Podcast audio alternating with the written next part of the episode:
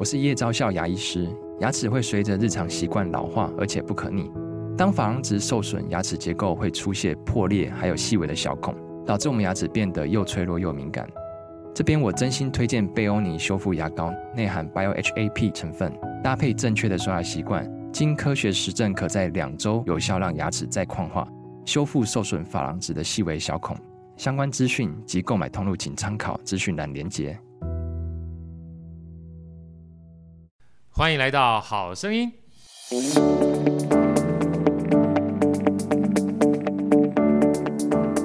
大家好，我是好趣的好哥，欢迎来到好声音。在好哥身边是我们美女主持人 Elsa。大家好，我是 Elsa。啊，其实今天我基本上心情是一直处于平复的状态，因为再不平复的话，待会就会爆开了。为什么呢？因为今天我的好朋友从台南上来了，而且除了他上来之外，我的另外一位超级神队友也到我们这个好声音过来。因为我们好声音现在目前办公室就是他之前办公室，让我们热烈掌声欢迎士毅老师。大家好，真的很开心哎。爽啊，很开心。对啊，呃，当我好朋友了，世林老师，嗨，大家好，好久不见。不是世，不是不是士字辈的啊，士毅，士毅，士林，我比较低，我永远就是比他多一块。我 I know I know I know，他是世林，我是士毅。我我想杨世毅老师啊，很多人应该都听过，也都知道，但是很多人大概不知道，好哥跟士毅老师其实是叫做神交已久的好朋友啊。那很多人都说他的。啊，这我们今天稍微正正经一点哈。我跟世义老师呢认识呢，事实上是因为士林老师的关系，所以很多人如果去士林老师的这个店里面 ISM 看的话，就看得到世义老师的作品。所以很多人认识世义老师呢，都把他当成是当成了哈，是剪纸的艺术家。嗯，啊，但是我刚才进来的时候，我就说，其实世义老师在我生命生命当中，我觉得一开始认识他，我觉得他是个人生教练。那他呢说，哎，剪纸干嘛？我说剪纸是忽悠人用，不是忽悠人，就是一个 呃，我觉得是一个界面啊，界面干嘛的？让他说故事用的。其实刚才我们在聊天的过程当中，一开始这个士毅老师就说了一段啊，所以算什么叫好朋友？士毅老师把你刚才那句话说给大家听一下，我们要要留把那段话哈留在我们这好声音的开场白。哦，你是说那个？感觉就是还没有开酒就对对对，就醉了，对不对？我我所以我就觉得刚才真的很就是见面很嗨很开心。为什么这样？我会觉得真心的好友在生命之中的重要性就是在这里，就是你生活随时你不用喝酒也可以醉人，你只要感动啊，你就觉得你就觉得好像，所以我觉得省下很多钱嘛，酒精就不用了，就是有好友就可以，不用开酒就可以醉人。对对对对。我觉得这感觉其实感感动是可以醉人的，对，感动是可以醉人的，感动是来自于真心，因为你愿意把心打开，这个世界的美好可以毫无折损的灌注到你的内心，对，他也因此必然醉人。我每次听你讲话，因为因为 Elsa，你有没有觉得听老师讲话就很醉，很疗愈，很疗愈，对不对？哈、嗯，所以我一开始先不要让他讲，因为等一下再让他讲，因为我们刚才这个一开始的时候，士毅老师说一段话，这其实也是我心中顾虑。他说。开始基本上没有问题，但是怎么停比较需要考虑一下。因为其实呢，我在示意老师在分享他是一个说故事的人跟剪纸艺术这件事情呢之前，我想先听听世林老师啊，因为世林老师毕竟是他把世林老师介绍给我。世林老师，嗯，这位老师有没有觉得啊，感觉不一样？对啊，被神叫老师好奇怪。士林，你觉得哈？呃，聊聊天儿，感受一下，就是你看待释义老师，他在你心目中是一个什么样貌的一个存在？随便聊。哦，我觉得释义就是非常的开朗，但是其实不是说你不只可以跟大家嘻嘻哈哈，其实需要聊到非常多。我觉得真的对于人生的想法，我觉得他，我从这边我真的得到很多。对，然后就觉得，就然后他的这些金句，就是他不是讲过你就忘记，他这些东西很奇怪，有些人。讲了大道理，你知道他讲大道理，但讲完之后你不一定会记得。但是他讲的话，哎，就变成是你可以记得的的文字。我觉得这个是他对我来讲，我觉得他最厉害的地方。你知道，我我对对士毅，因为一开始认识他的时候哈，他对我而言的话，因为我是先认识他作品嘛，嗯，那看到他的很多作品，我就觉得哇，呃，因为剪纸，我觉得本身它是需要一点，我先不讲它艺术性，是需要很多的耐心跟细心的，对。啊，然后很多的细节呢，我觉得是很要花时间的，我觉得是需要沉淀跟沉静下来的。所以那时候我一直在心目当中的这个破话呢，是觉得士毅老师应该是一个非常文质彬彬，然后书卷味很重。我自己说完之后，自己的忍不住笑出来。然后觉得嗯，应该是在说话的过程当中，我要就是非常谨慎啊，不要一不小心会伤到他这个玻璃心的。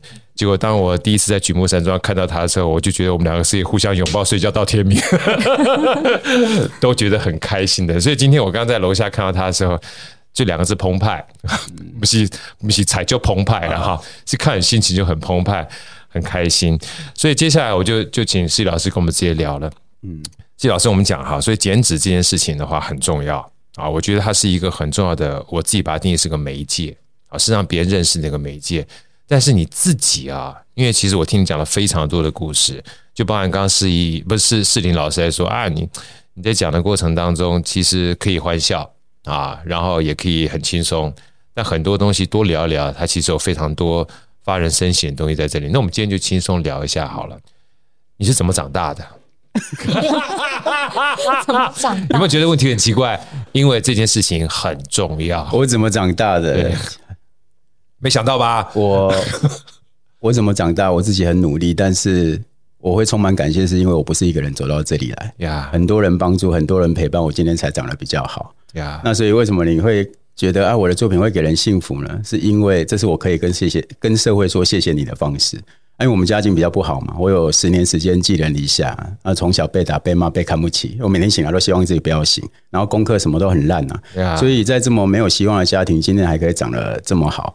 就是因为有人陪伴，有人支持，有人鼓励，对。然后这些爱我的人啊，他们也没有要求我回报。我的老师或者林怀民老师给我补助，让我终于在二十七岁一个人出国去流浪。对对，那他们没有要我回报，那我能怎么办？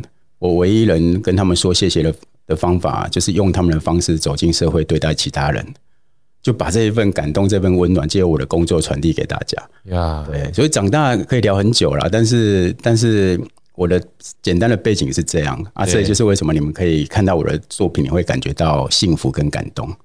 我觉得哈，每次听这个施仪老师轻描淡写的说完之后，其实像我刚刚听这一段，我就有点感动哈。当然，不见得说一定要知道施仪老师的故事，你才会感动，你知道？因为很多的时候你。接受别人的东西，你会希望就是受人点滴，当时涌泉以报嘛。但是有的时候麻烦就是人家不要你报答，你知道吗？你不要不要你报答的话，你又没有办法去报答的话，最简单的方式，别人怎么对你就怎么对其他人就好了。对，嗯，对不对？而且那一些真心爱你的人不求回报嘛，那他真心爱你，他就希望你好，所以你把自己活得漂漂亮亮的，就是对他的另一个很重要的感谢。所以。我是本来是一个很容易自暴自弃的人，因为在那种环境成长，变得很自卑、没自信，所以很容易自暴自弃。可是突然有一些关心我的人踏入我的生命，然后他愿意花时间给我，他没有义务陪伴我，却愿意把时间放在我身上，我突然不好意思再放弃。所以我你会觉得生命不是你一个人的事，欸，有人投入在你生命，有人跟你并肩同行，那他们没有义务却愿意陪伴你，所以我我就会觉得那。就会多了这一股力量，我要让自己变漂亮啊，让他们的爱不会在我身上辜负。所以你看，你感谢是一个很大的动力，因为感谢不是一种感觉，它是一种行动，你必须有所作为。所以，当你懂得感谢的前提，代表你意识到你生命中有美好的事物在发生，而你感觉到幸福，你就有力量，那你就可以去面对你生活的千辛万苦。所以，感谢很重要，它会产生力量，然后会带来行动。然后也会创造你的人生，从感谢开始。是是以，我能不能请教你一个我自己心中的疑问啊？因为你说你是一个容易自暴自弃的人，因为这个跟我在国中到高中那一段也有很大的一个雷同啊。因为那是我父亲过世嘛啊，然后他是我一片天，那就是很容易自暴自弃。有的时候坦白讲，别人帮助你哈，你可以看好，也可以看坏，嗯啊，就看好看坏的意思就是，哎，别人帮助我可能是可怜我。啊，那你也可以换一个角度讲，说别人帮助我的话，他是陪伴我，他没有义务，也没有必要性来帮助我，所以我必须把这份爱传出去。你有没有这样的一个印象？就是当别人就是帮助你，或当别人陪伴你的时候，你是怎么样的一种状态之下，觉得说，嗯，我原来是一个自暴自弃人，但是别人没有义务来帮助我的时候，我可能要转换一个不同的态度，就是把这份爱能够传出去。你有这样的一个印象吗？因为它基本上是可以随时不同的角度，你的认知一变的话，就可以变到另外一个角度去的。我觉得对自己诚实，哎，自己想要什么。啊、其实老实说，像我们这种自卑的人啊，一开始人家对你好，要帮助你，你还觉得我不值得，然后我我没有那么好，你们没有那种配得感，对你不要不要浪费时间呐、啊，就那边别扭。嗯，可是你却就是否定了那一些真心爱你的人，然后你说我这种自卑的小孩，需不需要被关心被爱？需要啊，所以我一直好希望有人疼我爱我。可是为什么当有人来到你面前，你却要把他推走、推开？嗯、那一方面就是，一方面就是，好像你也在借由不断的拒绝，去满足别人对你真心的对待。可是有时候人是无法承受那么多拒绝，那你其实也去否定跟伤害了要爱你的人。没错。然后再来一点说，我说得对自己诚实，就是杨思怡，你明明就想要。你明明就想要，那你何不收下这一份疼爱，这一份陪伴？真的，所以对自己诚实很重要，不要别扭，不要别扭，不要浪费彼此的生命跟时间。真的，哎，所以我我我记得有一次有一个老师跟我讲，他说，当别人称赞你的时候，你说谢谢，不要说自己配不上。他说配得感哈是一件很重要的事情。当你觉得自己配不上，而别人称赞你的时候，你要试着去配得上。还有一个原因，嗯，你可以人家在只有人家在肯定你的时候，应该说你可以否定你自己哦。但是你不能去否定别人对你真心的肯定，没错，因为你这同时在否定别人，这样这样不行，对，这样不行，对，所以你要去相信人家的夸奖啊，你相信，其实就会形成一股力量，真的，这就心想事成嘛。你心里相信之后，你才会朝这个方向去做，对不对？一直否定否定到最后，你自己基本上。没有办法成就你自己，你也否定别人对你的肯定。因为那些疼你的人也很无辜啊。对啊，好像好像他不真心这样。这跟我们教育好像有关系。就是你刚刚讲到这个，也想到，就我们常常就做什么，然后。有人称赞我们，然后妈妈都会说啊，没有啦，没有啦，就没有啦，没有啦，对对对对。然后有一次音乐会玩，我也是这样讲，然后刚好湖南人在旁边，就很纳闷说，就说谢谢，这样就好了，就好了。你为什么你要说没有了？那那对，就是刚刚大家讲的，就的确，我们我来说没有的时候，可能也是在否定他们。真的啊，就像我这次跟世林去参加北高三六零，我都说我自己会就搞零啊，我会觉得 真的很厉害啊，真的很厉害。我会觉得说哦，哇，卡通就甜，我就搞。不容易。当然，当然有的时候，我觉得谦虚是很必要的啦。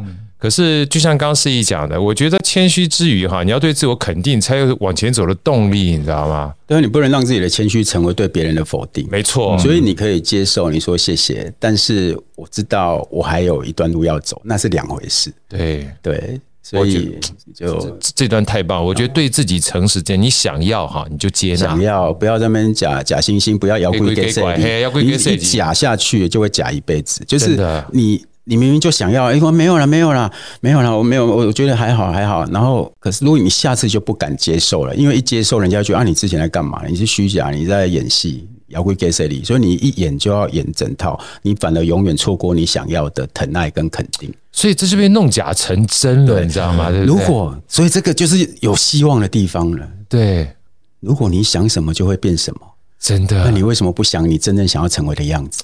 有道理。生与生那个心想事成是每个人与生俱来的能力耶呀！我我我这样说，很多人会觉得不相信自己，我说啊，我很烂啊，我没有很好啊，一定不会成功啊！哎，果然没成功，对，那代表什么？哎，你心想事成呢？对，你心想事成呢？我们有心想事成的能力，真的。那不要浪费。那我就觉得，因为我生长在一个非常困顿跟匮乏的环境，我不能再浪费我与生俱来的力量。所以，既然心想事成会发生，我要相信，我要想我想成为的样子。我觉得这件事情实在是太重要了。嗯，所以说很多人说吸引力法则它不科学，其实吸引力法则很科学。有一本书叫工作的方法，就稻盛和夫写的。嗯，他说很多的时候哈，他说工作的场所有神灵嘛，你只要思思夜夜念念在想的东西，你就是会想办法。你就说他有一句话很很很讨人厌，他说你如果说没办法，答案一定是对的，因为你没有办法，你就不会想办法，你不会想办法，就真的没办法，就刚好是你想的一模一样的。嗯，所以这个是超有希望的。对，而且这是逻辑，这不是催眠，这完全是逻辑呀。人是有心想事成的能力。对，因为当你心里想的时候，你要想着怎么去有办法达到那件事情，他就有机会去达到。对，要不然你讲没有办法就据点了。对，想办法是问号，问号才会。我们讲说，只要思想不滑坡，办法总比问题多嘛，对不对？你才有机会往前走。所以接下来我们就要聊到剪纸艺术，包含剪纸艺术这件事情呢，它是一个我自己认为是让思逸说故事一个很重要的媒介。所以，你怎么样开始剪纸这件事情的？我怎么开始减脂？就是因为我成长背景很多痛苦啊，对，愤怒、怨恨跟不满，所以我一开始的作品是摄影，都是黑白，对，然后就呈现这一些痛苦，然后跟黑暗啊。可是做了你痛苦哦，你干了十几年还在干。你如果难过痛苦，你哭个一两天就算了。你你干了十年还在干，那就代表自己有问题。那后来就有一天突然看到让黄土高原上面的剪纸充满了喜悦、温暖跟光明，而我的却是愤怒、怨恨跟不满。我觉得我们都做同样的工作，我们把艺术拿掉，不要把它看得太重要。对，它就是一份工作。有人跟我做同样的工作，也就是他是我的同事，我们的品质怎么差那么多？所以我就觉得，我就很好奇这样的作品从哪里来。那我去查资料才发现。那是来自于非常匮乏的黄土高原，而那个作者他自己人生本身是苦难。他三岁四岁就让大人决定他以后长大要嫁给谁，十几岁有生育能力没得选择，就是给过去帮人生囝，帮人做工课，而且在就比惨。嗯，可是他既然看到他在苦难之中依然微笑，在困顿之中依然用双手给人祝福，我就愣住。我说：“那为什么我不行？”那你说我的生活有没有我的辛苦？有。可是我在他面前，我无所遁逃。我发现原来我习惯性的放大自己的痛苦，好让自己可以不用面对自己改变的责任。嗯，然后我我可以，我也不，我放大自己的痛苦，我这样以后我关系或生活遇到问题，我就可以说我以前成长那样，所以我现在才这样。你们要我怎么样？对对，然后你搞的关系跟你相处的人也痛苦，然后你自己永远不放下过去，而在原地打转，太不划算。对，所以我看到那。作品我就很感动，为什么可以在苦难中微笑？嗯，人生的苦难是免不了，可是人不能依然有微笑。对，我想要，所以我就跑去看看他们怎么生活。同时，我也喜欢剪纸这门手艺，因为每当你动手，你想的不是传递祝福，就是表达心愿。对，传递祝福是想别人，表达心愿是想自己，内外兼顾。哇，真好。嗯 传递幸福，表达幸福，我好喜欢听士毅讲的东西啊！我们我们没有人帮我们配音效，所以我们要自己拍。自己配音效，自己拍摄。Andy 不用那么辛苦，不用后制麻烦这样。我觉得真的好好，我都不知道剪纸艺术它是来自于黄土高原吗？还是说母亲的艺术？哦，真的啊！所以以前呢又叫女工，哎呀，啊，所以叫母亲的艺术。因为其实剪纸啊，剪纸刺绣嘛，对，剪呃。一般刺绣都要有一个花样，而那个花样就是底下的剪纸，然后他会把它放在布上，然后开始刺绣，跟着那个花样刺绣。所以其实会很多妇女都要学这一些手女工。对，那剪纸的花样，有一些人只能照着画，没有设计的能力。可是有一些妇女她有巧思，所以就会设计很多不同的花样。所以人家都会说，就会在街上卖嘛。他说：“哎，你今天有什么花样？你那里有什么花样？花样是这样来的哦，这样子啊，刺绣的花样。”所以花样的话，某种程度上是依照那样的花样，它接接下来可以说刺绣。刺绣，所以其实剪纸又叫剪花啊，所以才会叫花样。你有什么花样？嗯嗯嗯，哇，巧思啊，真的是巧思。对，有花样才有有巧思才会有花样。士毅老师，那你这样一路走过来哈？从一开始，基本上就算有苦难，也要带着微笑，然后开始去从事剪纸，然后剪着剪着，在这一段过程当中，你觉得剪纸对你而言，它的存在是什么样的一个意义？哦，剪纸给我最大的收获跟感动，就是它是减法，减法加减乘除的减。每当你动手，你想到的不是你要拿到什么，而是你要拿掉什么。太好了，嗯，那会少了很多焦虑。因为我们的成长都是加法的学习，加法就是不断的囤积累积。对，那可是加法没有上限，你不知道什么时候才足够，所以你总是很焦虑。也许有一天你得到了很多东西，可是却覆盖了你自己，你不知道自己是谁，你依然会空虚。而减法是消化跟沉淀。每当你动手，你会思考，你会想的是什么是我要拿掉的，而不是什么是我要留下的，是什么你要拿掉。所以你其实在雕刻你自己。呀，减法是在对自己生命的一种雕刻，但我觉得我们的生活都太极端，我们不是加就是减，可是事实上应该要把它融合。加法是吸纳，是涵养；减法是消化，是沉淀。他们两个要一起，你就会有既，你就会有丰富美丽的样子，可是让自己的生命又清晰跟透彻，就平衡呐。对，所以我觉得减脂其实给了我很多平衡的启发啦。然后再来一点就是说。剪纸啊，它是不断的在舍去的过程中创造拥有，有道理的画面跟成果。那大家对舍去、对减法其实会恐惧，因为它代表着失去。没错。可是其实你看哦，我们那剪纸一张一张完整的纸，我们不断的拿掉东西之后，画面就出现就显现。对，所以这个就是给人很好的启发，就是说，你以为你在失去，可是却有许多东西不断在这个过程中被显露出来。所以剪纸也教会我一件事情：失去的时候不要太悲伤，因为它借由失去在帮你显露这个生命阶段要让你看见的内容跟讯息。你太悲伤，你会错过。而拥有的时候也不要太得意。你看到你旁边的纸屑，是因为因为有人愿意退到旁边去，才让你拥有这一切。你不要得意，所以它就是一个平衡。呀，就告诉我这一些事情。哇，你这样讲真的是有道理。所以我就会我知道大家都人生是不也是不断失去的过程呢。我都我也知道大家都深受失去的苦苦折折磨嘛。对，所以我就觉得有时候讲剪纸，我都很特别想要跟大家讲。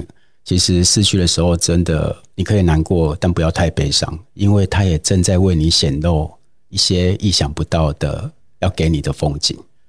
你只要你你如果只有悲伤，那才是真正的失去，因为你什么都看不到了。对，其实我觉得刚刚听释义老师在讲这一段的时候，很有感觉啊，因为坦白讲的话，就是以剪纸的立场来说，嗯，很多东西拿掉之后。它的画面，它的感动才会凸显嘛，要不然它就是一张平凡的纸而已，对不对？嗯。那你觉得，我想多问一下我自己的一个叫做烦恼也好，或问题也好，待会儿 Elsa 跟那士毅也可以问问，就是很多的时候，我们真的失去啊，嗯，还是会难过啊。那怎么去调试这件事情？在剪纸的过程当中，因为知道它会凸显是一件事情，可是。很多的时候，在人生当中，就是当你剪掉那一刹那，你没有办法一下子看到全貌哈，你只看到丢掉的那一块，你没有办法看到凸显的画面在逐渐成型。这就是包括我自己在成长过程里面，呃，一路这样成长起来，常常觉得这个丢掉了，那个丢掉了，你都不知道在当下啊，你很难想到有一天这丢掉的东西，它变成是让你变轻的一个过程，嗯可在当下感受不到。你是怎么样能够让自己会有这样的一个体会？你又会怎么建议大家？就是正在失去的时候，虽然知道在当下会很难过，但是未来可能会有更好的画面。我觉得就是不要对自己的当下太快下定论。等一下，就就是还不是下定论的时刻呀，还没结束啊！你要相信，嗯，就是有他的安排。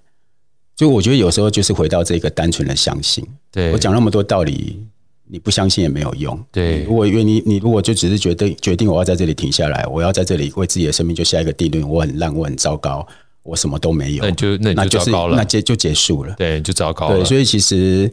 其实我觉得是不要太快下定定论。像我有啊，像我很烂嘛，我从小烂到爆炸，我很自卑啊，然后常常很我又很笨，我学东西很慢，很多人就走在我前面，然后我就一个人走在路上，觉得自己好糟糕，然后好像没有未来，没有希望。对，然后我就会跟自己说话，我说杨思义，现在只是你在路上的样子，不是你未来的样貌。杨士毅，你只要还愿意前进，不要用现在的样子定义你的未来。杨士毅，我们往前走。你要跟自己说话，对，你要成为自己的陪伴。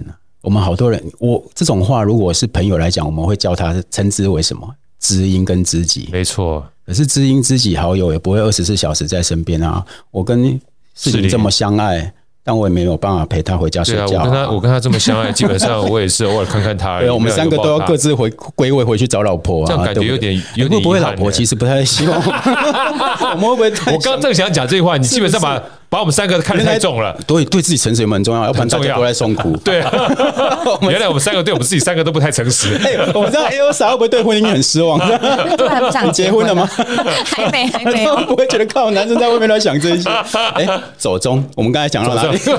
歪楼。讲说你要相信啊，对，所以那个东西叫知己。可是你再好的朋友跟家人也不会二十四小时在你身边。可是如果你愿意对自己说你需要的话，愿意去理解理解你自己，去认识你自己，那多好！你就成为你自己的知己，那代表你就是你二十四小时的陪伴跟力量。哎，真的哎，这就是没有门槛的幸福。哎，真的没有门槛的幸福。我觉得这句话好喜欢。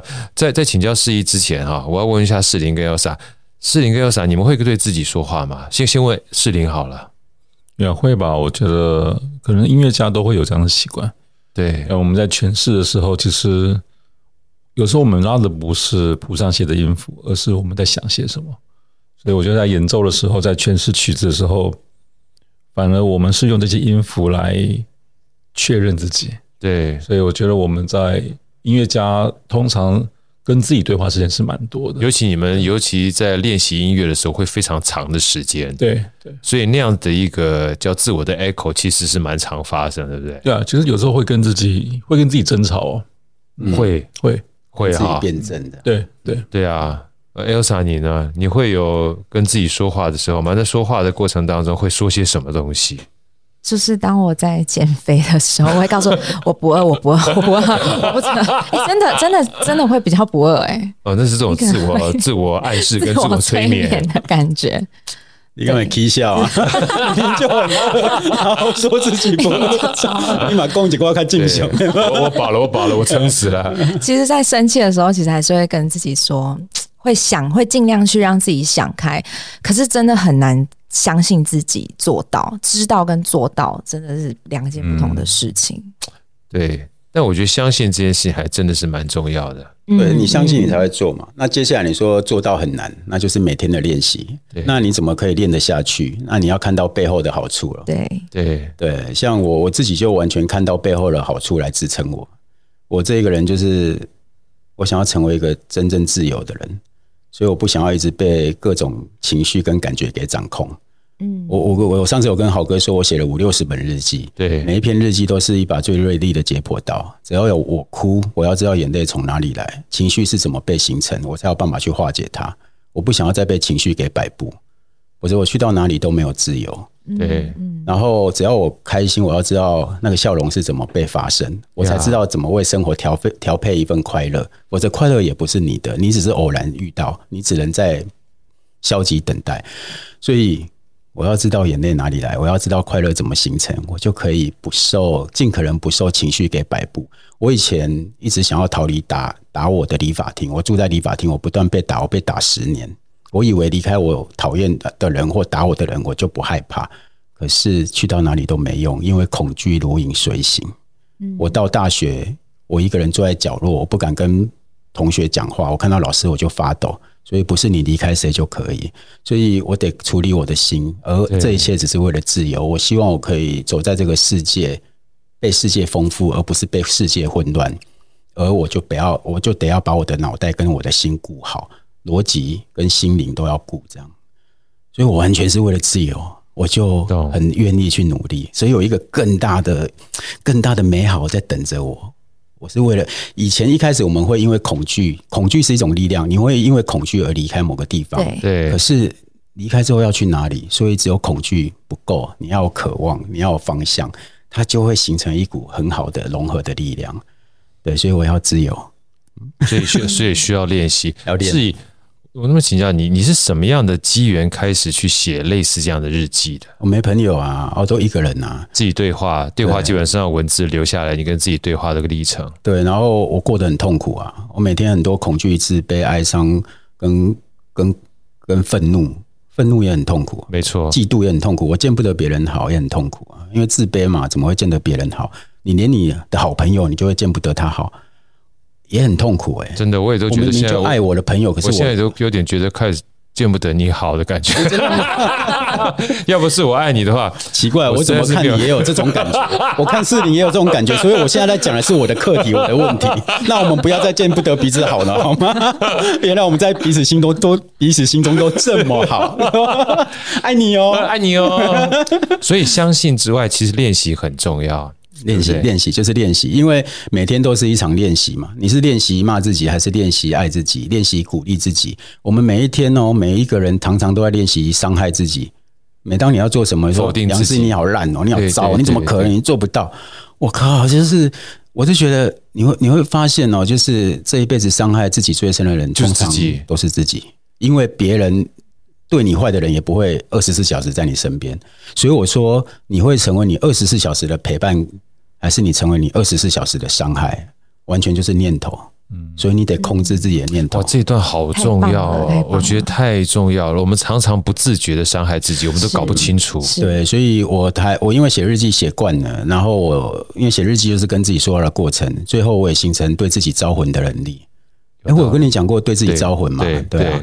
跟大家分享一下哦，对自己这样，我就说我们的念头是影响你对自己的伤害还是力量？对，你每天骂自己，还是每天说自己真正需要的话？对对，那所以每当有这种不好的念头，就觉得杨思义你好糟糕啊，你好烂哦。我光这样讲，我现在心里就难过。没错，然后我就跟自己说：杨思义回来，杨思义回来，杨思义不要跟着那个念头去。对对，那。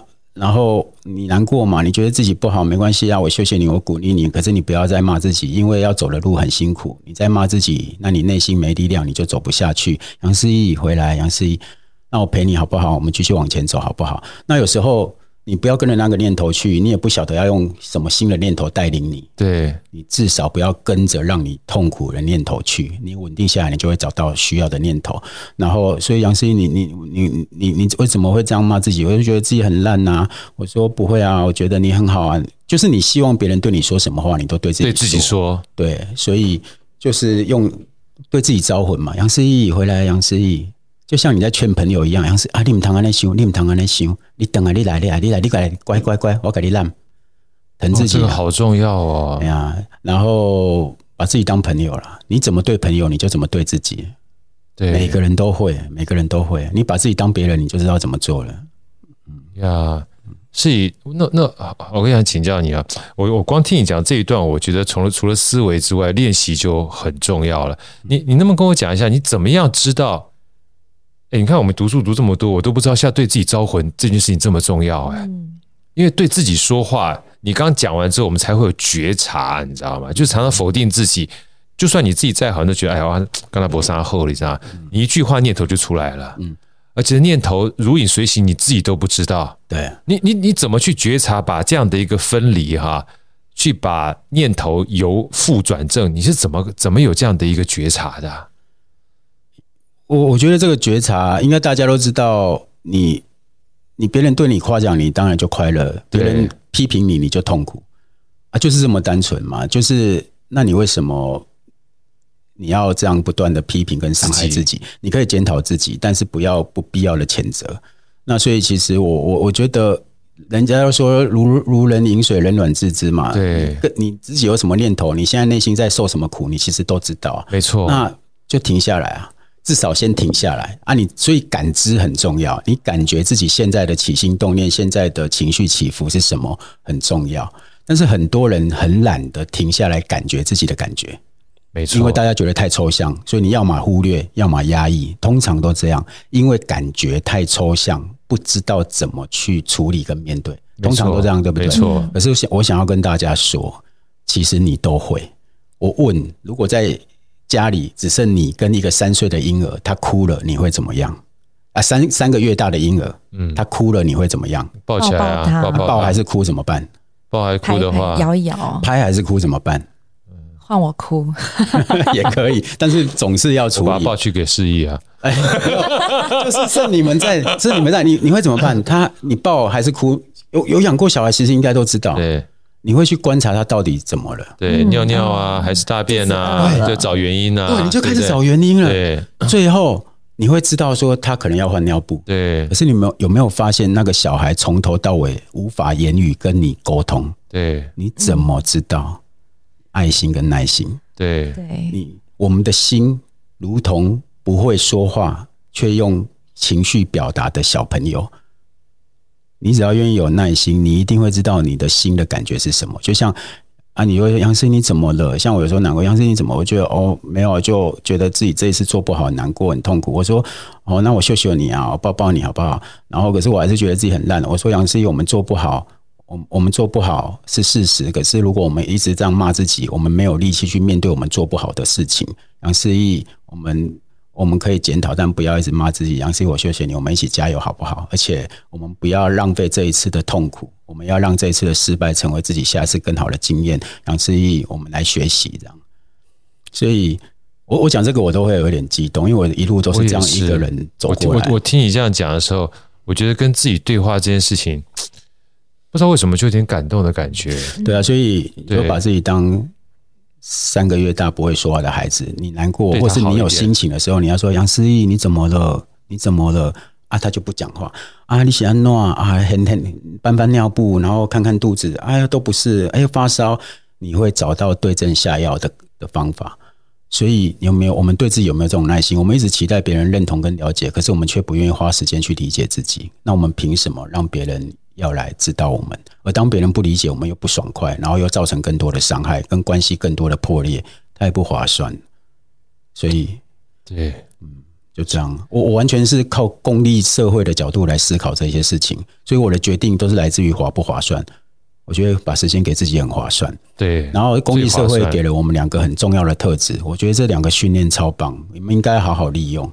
就是给我们的两个特质，就是现实跟算计。嗯，这两个超厉害。哎、欸，你几？你今年几岁？你就被训练几年呢？对。那算，我觉得算计是文言文，所以常被误会。然后对我而言，它的白话文就是用最少的。动作效率造成最大的作用力，那叫算计，那也或者称之为四两拨千斤。对，所以你停下来算一算呢、啊，你就会知道改变可能是最划算，不原地打转可能最划算。然后你算，然后现实就是你看清楚环境的状态，然后用最适当的方式走进去回应它，就是我们讲的，我们知道纹理脉络结构，所以称之为庖丁解牛，对，不论有余，你不伤自身，可是可以面对这个现实。所以，现实算计是这个世界给我们多好的训练。我们只要把它用在自己身上，你对自己算计，你对自己现实，你会找到很棒的方法。然后再带着善良的心、善意，对别人算计，对别人现实，那你会给出力量。有道理，带着善意算计啊！像我说故事，谢谢。我说说故事，我我创作，其实都是带着善意算算计。所以我问你们，就你们看到我的作品，会不会感觉到幸福？会。那原因就很简单，但这个答案有一点耳烂，你们要有心理准备。对，你们看到我的作品会感到幸福，是因为我在还没有遇见你们之前，就把你们放在心里面。对啊，确实是这样。我就想，是眼睛闭上，我这样做，大家会幸福吗？这是大家需要的吗？所以还没有遇见，就把你们放在心里，这就是一种带着善意的算算计。而你们就喜欢我了嘛？你喜欢我，你会想要靠近我，嗯，然后会想要认识我。然后有工作可能想要找我，我又有机会走进这个社会，用工作赚钱养家，也同时用工作跟社会说谢谢，也给大家力量。对，所以为人，所以这种算计跟现实带着善意，我们就称之为为人设想。而为人设想就应该是最好的经济体系跟生活系统。你看，我可以走进社会赚钱养家，然后又跟社会说谢谢，然后大家又喜欢我，我又走进社会，所以超赚的。最好的循环系统。来，我们再再再给那个人生人生人生人生，谢谢谢谢谢谢。哇，爱你！我听听师义讲，有鸡皮疙瘩起来的感觉。嗯，真的。对啊，我我我从来没有听到过这样子的简单不好小，但是你就觉得好舒服，好疗愈。嗯，尤其对自己好这件事情，就是觉察这件事情原来这么简单。对，跟自己说话。我我在一个非常贫穷的环境长大，我没有资源去看这个世界，也没有机会去多学很多东西。我身边的人东西只有刚爱郎，所以有时候这些受苦的人，你要你要给他方法去解决他的问题。可是如果你给他的方法本身就是一种门槛，那些受苦的人要怎么办？那我刚好在这种环境长大。所以，为什么我才会想说，能不能为大家找到没有门槛的幸福？只要你愿意，你都可以操作，陪自己，跟自己对话，那个都是你可以操作。你就是你自己唯一的门槛。那门槛在你身上，那就有希望，因为只要你愿意，就没有门槛，就可以做到。对对，门槛在别人身上是很难有希望的。所以，我就觉得生活好辛苦。那我觉得幸福就应该要很简单。所以，就好想要告诉大家，这些没有门槛的幸福。而那个答案就是你自己。唉，我觉得今天听完之后，我觉得这集应该要给很多人分享出去，让他知道说，其实幸福很简单，因为在你自己身上，没有门槛的，没有门槛的幸福，就是就是自己了，就是自己，就是就是自己啊。对，如果所以，如果你一直觉得，因为很多方法、很多事情，你要么要靠别人，要么要很多的资源、很多的钱，很多人就是光。他自己问题已经很多了，可是他看到这个方法也是一个门槛，他就会觉得没有希望，他跨不去了。对对，那反而是一种挫败。对，那我自己在这种环境长大，所以我我我自己的成长完全土法炼钢啊，我完全是靠这个我自己的成长环境。像你们会觉得我说故事还不错，对不对？非常棒。